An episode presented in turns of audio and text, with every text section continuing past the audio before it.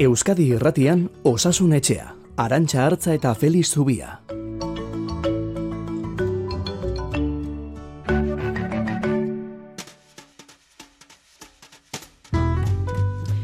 Hainbestetan galdera egin diogunari pini diote ba data.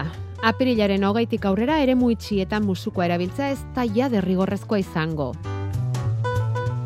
Alaxe erabaki dute aste honetan Espainiako osasun ministroak eta autonomia erkidegoek. Salbo espenak badira ala ere, eta maskara erabiltzeko gomendioak ere bai, gogorarazteko oraindik ere pandemia hor dagoela. COVID-19ren aldaera berriak agertzen segitzen dute gainera, oraingoari X6 izena diote ipini, erresuma batuan antzema zituzten lehen kasuak eta zabaltzen doa.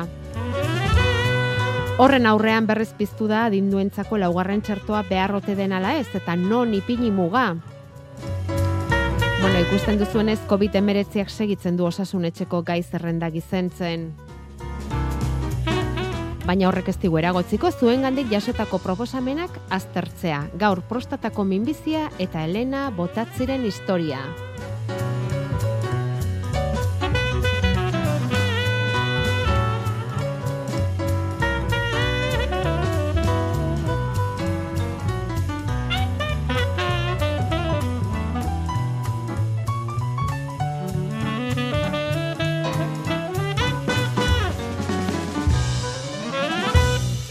Zerrenda luzeskoa daukagu, eh? konturatu gara, baina ordu erdian hori agortzeko asmotan gato. Segun handa izuela denoi osasun etxitik, Hans Dickman arduratuko da soinuaren alorraz eta azalpenak emateaz.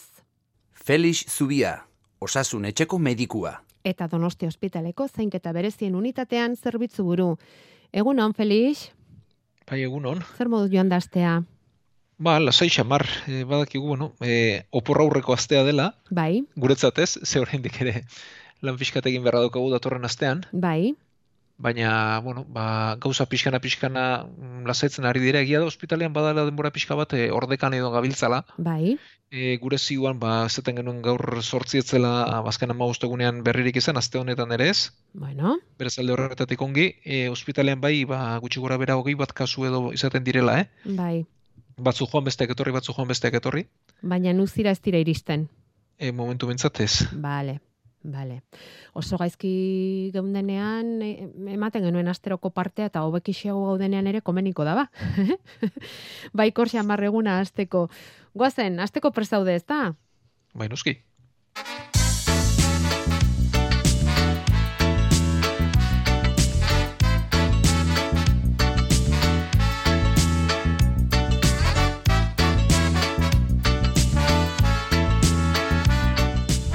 Askotan galdetu dugu, noiz ikusten ote den barruko maskararen akabera hori Felixi behin baino gehiagotan egin dugu galdera hori, bueno, ba, gertu dago, eh? Badaukagu eguna eta modua ere bai, nerea sarriegi Madrildik. Bi aste barru, aste santuaren osteko lehenengo ministro kontseiluan onartuko du gobernuak, barrualdean maskarak jantzeko derrigortasuna bertan bera ustea. Carolina Darias, osasun ministroa. El 19 de abril, próximo Consejo de Ministros tras la Semana Santa, llevaremos un Real Decreto Ley en virtud del cual las mascarillas dejarán de ser obligatorias en el interior.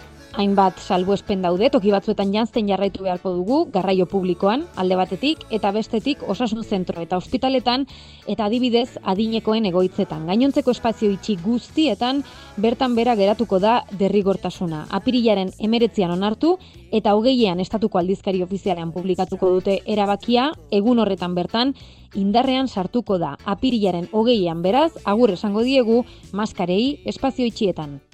Bueno, gero badatoz gomendioak ere, lantokietan adibidez metroterdiko distantzerik eztenean, mm, edo eta airere erztatzea urria denean, jarri beharko da, supermerkatu, zine, museo, taberna, janedanerako elkartzen garenean ere, bueno, jarri beharko da ez, gomendatzen da jartzea.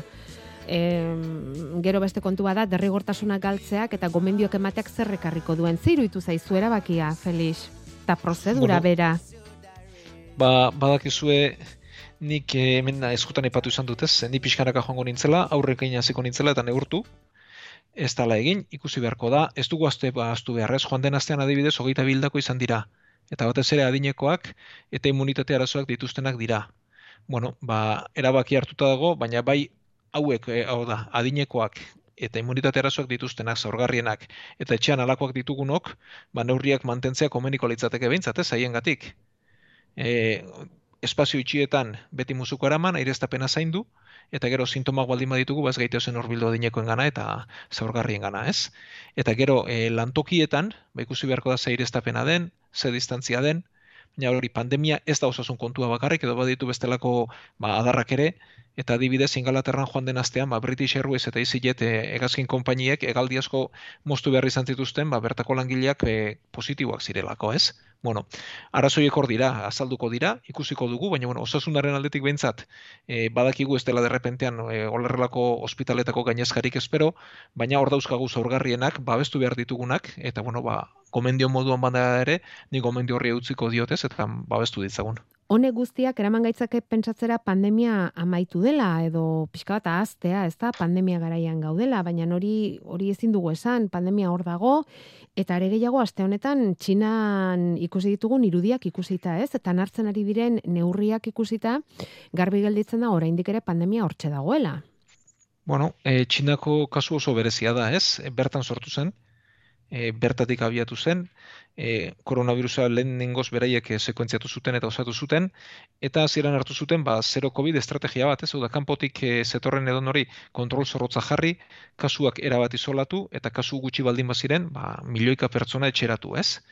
kontua da estrategia horrekin dabiltzala, eta adibidez Shangaien baizugarri hasi zaie, e, Txinan badute beste arazo bat, eta da, irurogita marrotetik gorako pertsonen txertaketa oso bajua dela, eta gero ba txertuaren eraginkortasun aldaera danetan ere ez dela ezagutzen eta kasuak ba biderkatzeaz aparte ospitaletan ere igertzen hasi direla eta milioika pertsona etxeratu dituzte eta neurri oso gogorrekin dabiltza, ez? Bai. Bueno, ikusiko dugu zer gertatzen den, baina bueno, hori baino gehiago honek adierazten diguna da munduan zer hor dabilela gaitza. Bai. Ez? E, milioika pertsona daudela txertatu gabe, batez ere herrialde pobrenetan, hasi egoaldean, Afrikan esaten da eguneko amarra bakarri dagoela txertatu adibidez, Mhm. eta hor gaitza mantenduko da, eta ikasi dugu gaitza hor mantentzen bada, ba, aldaeraren bat sortu litekela eta gugana iritsi. Ni baikorra nahi zenik, pentsatzen dut aldaeraren bat izango dela, baina datozenak e, ez direla larriagoak izango, ba, medikuntzaren historian eta beste izurritetan ala gertatu delako. Baina hori beti aurre ikuspen bada eta ikusi beharko dugu, ez? zer gertatzen den eta zer etor liteke. E, zeuk esan duzu, Txinan e, zero COVID estrategia darabilte, hori erabiltzen dute, itxialdi zorrotzak eginaraziz, aipatu duzu, Shangain adibidez, hogeita 6 milioi biztanle dira, eta aste honetan ikusi dugu, nola gurasok eta aurrak apartatzera ere iristen diren. Eta aldiz, Europan eta justu bestelako norabidea hartzen ari dira herrialderi gehienak, ba, alik eta neurri gehienak zorrozten. Zergatik da diferentzia hori? Ba, bueno, nik uste alde batetik e, estrategia orokor moduan ere badela, ez? Hau da, e, Txinak hasieratik ezagutu zuen pandemia, aurreko bi koronavirusak ere bertan sortu ziren eta ezagutu zituen ez, eta erabaki zuen horrelakorik etzela izango. Hmm. E, antzeko neurriak hartu zituzten adibidez Australian eta Zelanda berrian ere. Baina Australian eta Zelanda berrian txertaketa asko sobeto joan da Txinan baino, ez? Eta egoera behar bada hortik desberdintasun, ez? Eta gure artean berriz, e, txertaketa maila asko zaundiagoa da, e, gaitza asko pasea daukagu baita ere, eta horrek Mhm. sortzen immunitate naturala ero daukagu, eta beraz oso momentu ezberdinan gaude hasieratik, ez? Bai. Orduan, e, hasieratik estrategia ezberdinak, eta une honetan gauden momentu ere oso ezberdina da. Pandemiak hor dirauenaren beste zantzua da, osasunaren mundu erakundeak egin duen ohartarazpena eta zeuk esan duzu, ez? E, aldaera berriak ere etorritezke eta orain azken aldi honetan X izendatuara izendatu duten horren inguruan ari zaizkigu berriak iristen, bi virusen arteko kombinaziotik sortua omen da, jatorrizko omikrona eta haren aldaera den omikron BA2 deitzen duten hori, edo omikron isila denok ulertzeko deitu dugun hori, ezta? Eta mm, e, osasunaren mundu erakundeak dioenez, e, haulitzateke orain arteko virusik kutsakorrena. Zer dakigu horri Bai. buruz? Bueno, ba, omikronaren azpialdaera badela, oso kutsakorra, bueno, orain bintzat ikusten ari garen hori da, ez? Virusaren aldaerak, e, bueno, delta izan zen gogorrago eta kutsakorragoa, baina deltaren ondoren izan diren guztiak dira kutsakorragoak eta arinak, ez? Bueno, ba, kutsakorragoa dela, e, inkubazio tarteare motzagoa duela, da kontaktu izan eta sintomak azkarrago azten direla, eta dituen sintomarik gehienak, ba, burutik berakoak, otzeriaren antzerakoak liratekela, bestelako arrisku berezirik gabe, eta forma larrienetatik bentsat, ba, txertuek babesten dutela, beraz, lasaitasuna alde horretatik. Bai, Eta ikusten duzu hortik beste mm, kutsatu olatun bat etorri litekeen? Ez, nik, nik Ez berriz diote ni baikorra naiz, Bai. ni baikorra naiz, baina izan izan liteke munduan zer beste aldaeraren bat sortzea kutsakorragoa dena, eta batez ere arriskoa legoke, ba, txertoen babesa galtzea, ez, aldaera berri horrek. Baina badiote, orain artean bintzat ez da horrelakorik gertatu e, ba, medikuntzaren historian ezagutzen diren izurretetan.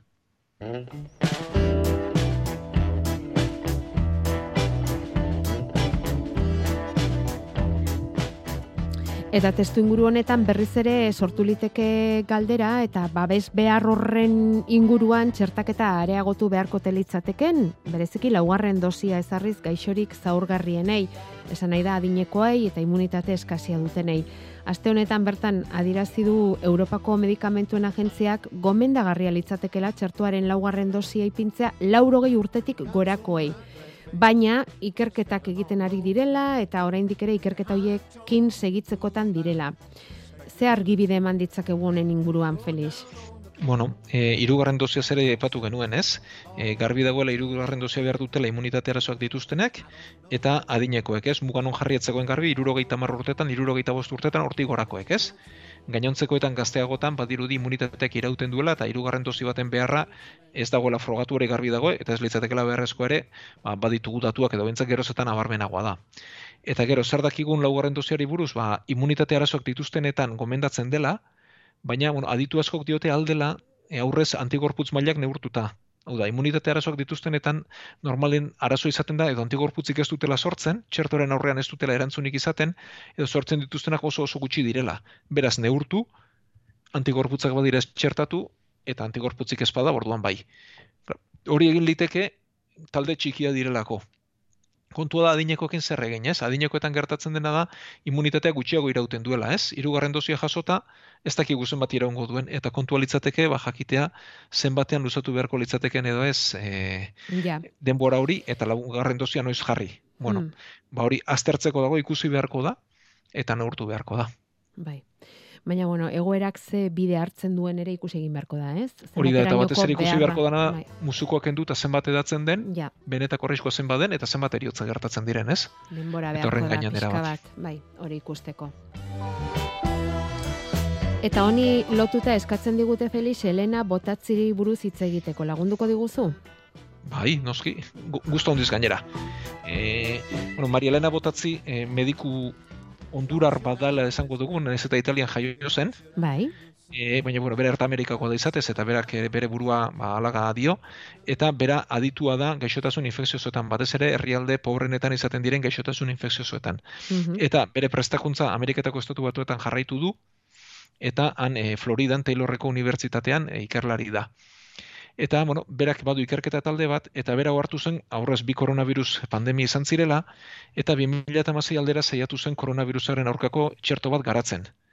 Eta orduan, ba, iru milioi dolar eskatu zituen, baina e, esan zioten ez ez, ba, koronavirusak ez zirela lentasuna, eta ez zioten dirurik eman bueno, be, bere kasuak adierazten digu ze garrantzitsuak diren baita ere erabaki geopolitikoak eta gero ikusiko dugu, eh? E, erabaki politiko, ekonomikoak eta bar nola eragiten duten baita ere pandemietan eta badirela hemen balotzarazteko gauza asko, ez? Hau lehenengoa bintzat. E, zeinek esan zion ez ez eta ez zutela behar, ba, pentsa gero ze txikizio etorri den, ez? Ja. Bueno, hori bintzat lehenengo erabakia. Baina emakume honek lanen jarraitu zuen, eta bueno, bere lantaldeak lanen jarraitu zuen, eta lortu zuen pandemia iritsita txertua garatzea. Eta gainera, e, garapenaren aldetik ezberdina da, ze proteina osatutako txerto bada. Bai. Ez? Orduan, egin duna da virusa hartu, virusaren proteina batzuk e, nola baitere kopiatu, bai. eta ba, proteina horiek txertatu. Orduan, gure gorputzak defentzak sortuko lituzke protein honen aurka, eta proteina hauek lirateke gorputzen txertatuta, ba, defentzak eragingo lituzketenak. Eta hori modu berria da, ez? Modu berria da, bueno, adibidez ere biltzen da baita ere, e, erpesaren kontrako txertuak egiteko eta papiloremaren kontrako txertuak egiteko. Baina COVID-19 kontrako txertuetan orain arte ez zen horrelakorik azaldu, ez? Hau berria Hori da. Eta gainera, duen beste zogarritako bada, bita sortzi gradutan mantentzen dela. Eta beraz, hotzaren katerik ez duela behar. Ja, restasuna hori ere. Bai. Hori da. Orduan, mm. eh, aipatu dugu, bere lentasuna beti izan dela, herrialde pobrenetako gaixotasunei kontra egitea, bai. eta honetan ere filosofia bere erabili du. Eta egin duena da, bere e, txertoa patenterik gabe utzi eta donorren esku utzi. Bai. Orduan bera eh, emakume da, banik pandemia honetan gehien miresten dudanetako bat. Bai. Orduan egin duena da utzi eta edonor kopiatu dezala eta hobetu dezala. Ja, eta Indian ez alda banatu, bere Orduan berak egin nahi duena da, e, oso merkia den txerto bat egin, lortu du lau eurotik bera bidosiak lortzea bidozi behar ditulako txerto honek ere, Bai, eta patenterik gabe utzita dago, egin dira ikerketak, eta momentu honetan onartua dago, e, batez ere, e, Asiako egoaldean lehen aipatu dugu ez txertaketa arazo bat daukatela, bai, ba, bertako agintariek onartu dute. E, Indian, Indonesian eta Bangladesen. Eta Indian martxan hasia dago eta milioika dozi ba, dagoeneko sortuak dituzte. Ezaugarri hoiekin.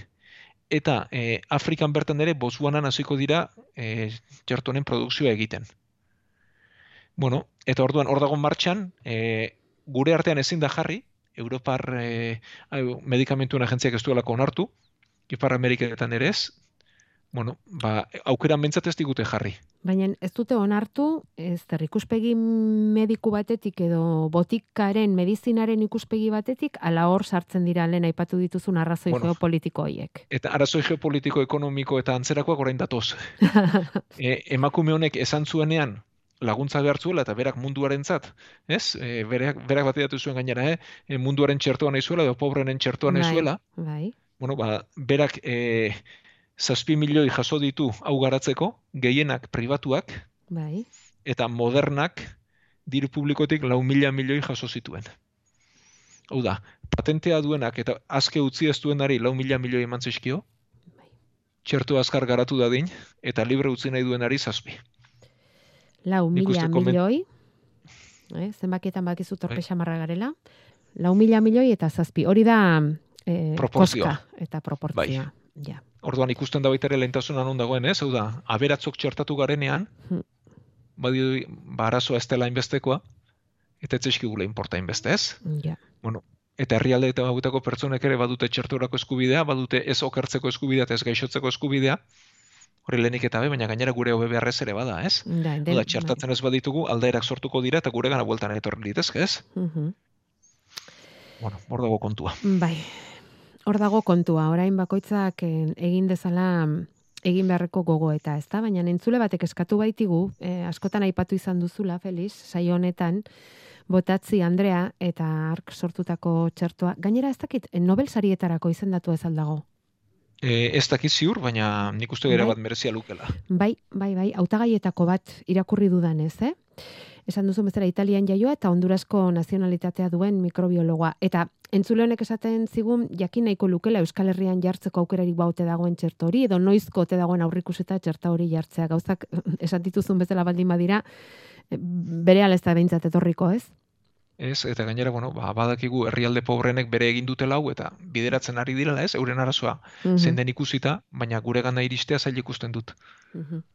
E, berak esaten du, entzuleak esaten du, e, mila esker zuai eta botatzi Andreari, nik ere maite dut, ezagutu ezarren, horrelako jendea badagoela ikusteak poza ematen du, eta zorionak igandero egiten duzuen saio atsegin eta interesgarriaren gatik.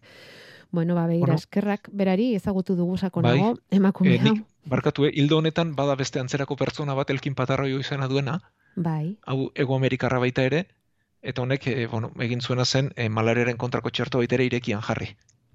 malaria. Orduan, bueno, Mhm. Bai, orduan badira ikerlariak, ba, euren herrialdeaz eta euren arazoetaz arduratzen direnak. Diruaz baino gehiago. Hori da.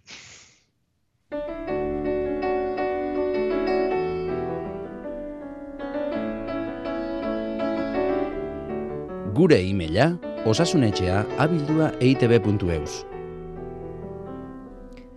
Eta hortxe jaso dugu ondorengo meztu hau. Interes handiz zentzun nituen minbiziari buruz Felixek eman zituen azalpenak, gaur zortzi izan zen hori. Ze garrantzitsua den horretarako egiten diren behaketak, mamografiak eta bar garaiz detektatzeko egiten diren hoiek egitea. Eta horren arira, gureko neuke prostataren goraberak aztertzeko PSA analizia duen garrantzia azaltzea. Normalean gizonezkoei laneko azterketak egiten dizkietenean PSA B analizietan neurtzen diete, baina behin jubilatuz gero ez baduzu bereziki zuk eskatzen ez dizute egiten gure herrian behintzat. Eta hortik bere galderak PSAren baloreak jakitea prostataren egoera aztertzeko garrantzitsua alda. Badu osakidetzak protokoloren bat adinaren arabera PSA analiziak egiteko eta ez badu komeni da adin batetik aurrera bereziki eskatzea. Ba gaur prostataren gaia osasunetxean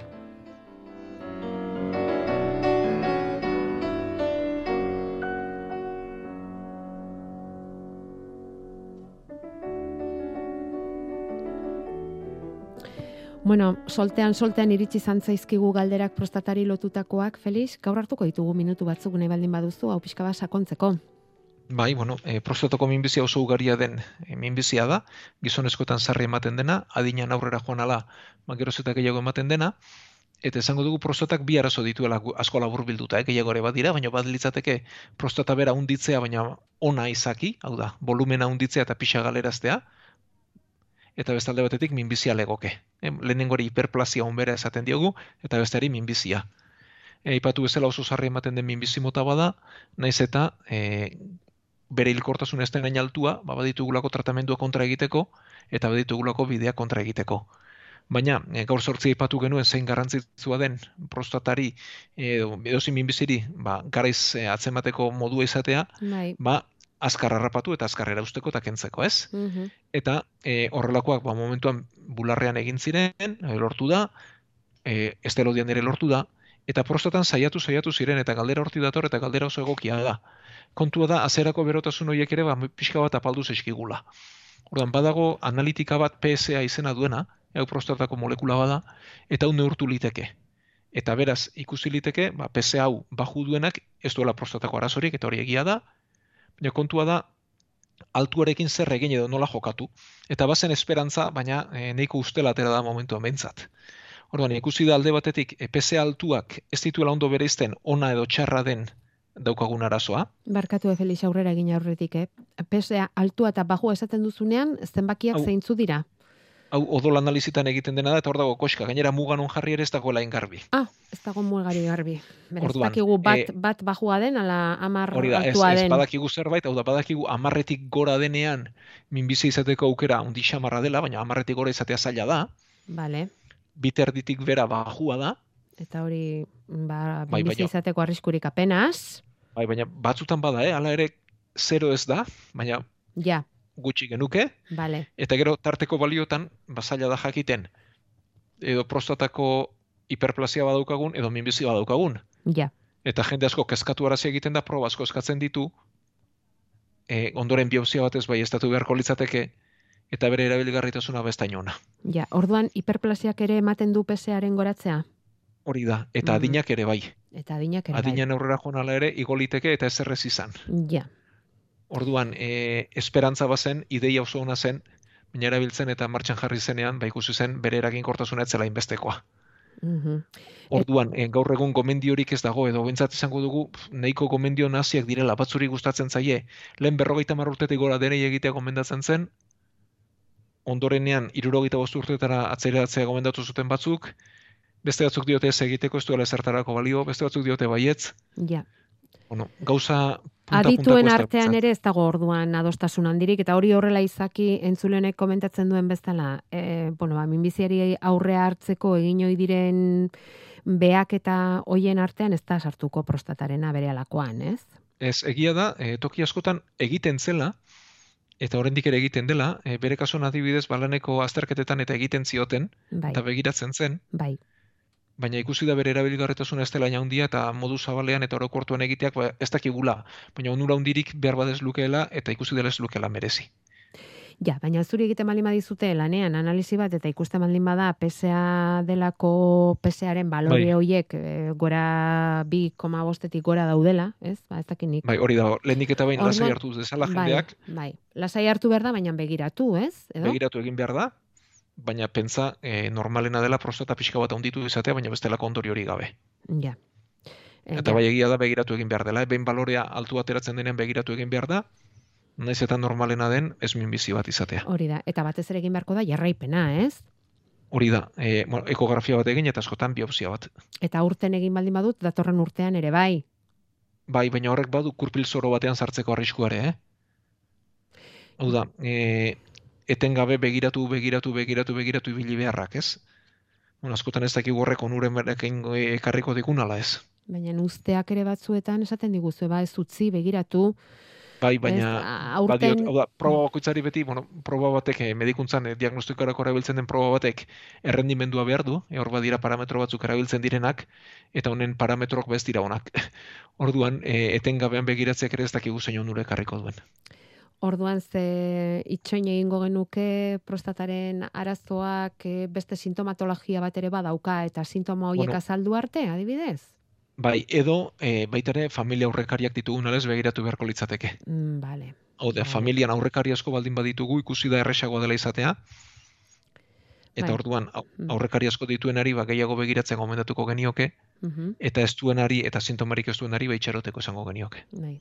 Ze hor, mm, ez dakit, eh, bolada batean ere esaten zen, ez? Ba, mm, em, ginekologaren gana bisitak egiten dituzten bezala emakumezkoek, ba, urologoaren gana egin beharko lituzketela gizonezkoek, baina zuk diozunagatik ez da horren besterainokoa. E, hau da, ideia ona da eta beharrezkoa ere bai. Gauza da zer egin zoazenean, ez? Ja, Eta ja, E, zoazenean proba horrek errendimentua behar du, ez? ja. Eta, Eta kasu honetan ez honentzat- dago oso oso garbi, ez? Hori da. Bueno, ba, lasaitasunez hartu, e, eta, bueno, pixa egiteko arazoak direnean, eta horrelakoetan, ba, medikuaren gana joan, eta konsulta egin. Baina, PSA-aren balore hoiek hartu ditzagun bere neurrian, eta e, beldurtu gabe, eta aztoratu gabe. Horretan utziko dugu laburpena? Bai, nik uste baietz, nahi gago nuke beste zerbait balego, baina momentu mintzat ez daukagu gehiago eskentzerik.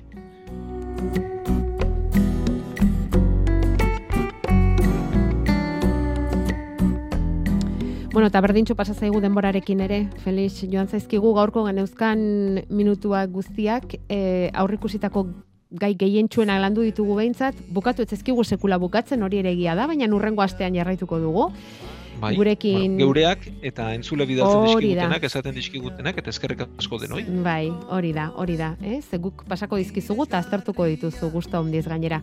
Bueno, guk korrikara goaz, korrika. Donostiako kaletan barrena ibiliko gara eta gaur e, goiz osoan zehar, amarauneko saio berezian, hortxe espero zaituztegu albisten ondoren. Gaur zortzi zu, Felix, ondo izan. Hemen izango gara, ondo izan denok. Egun guztian begiek erotzen naute eta guzi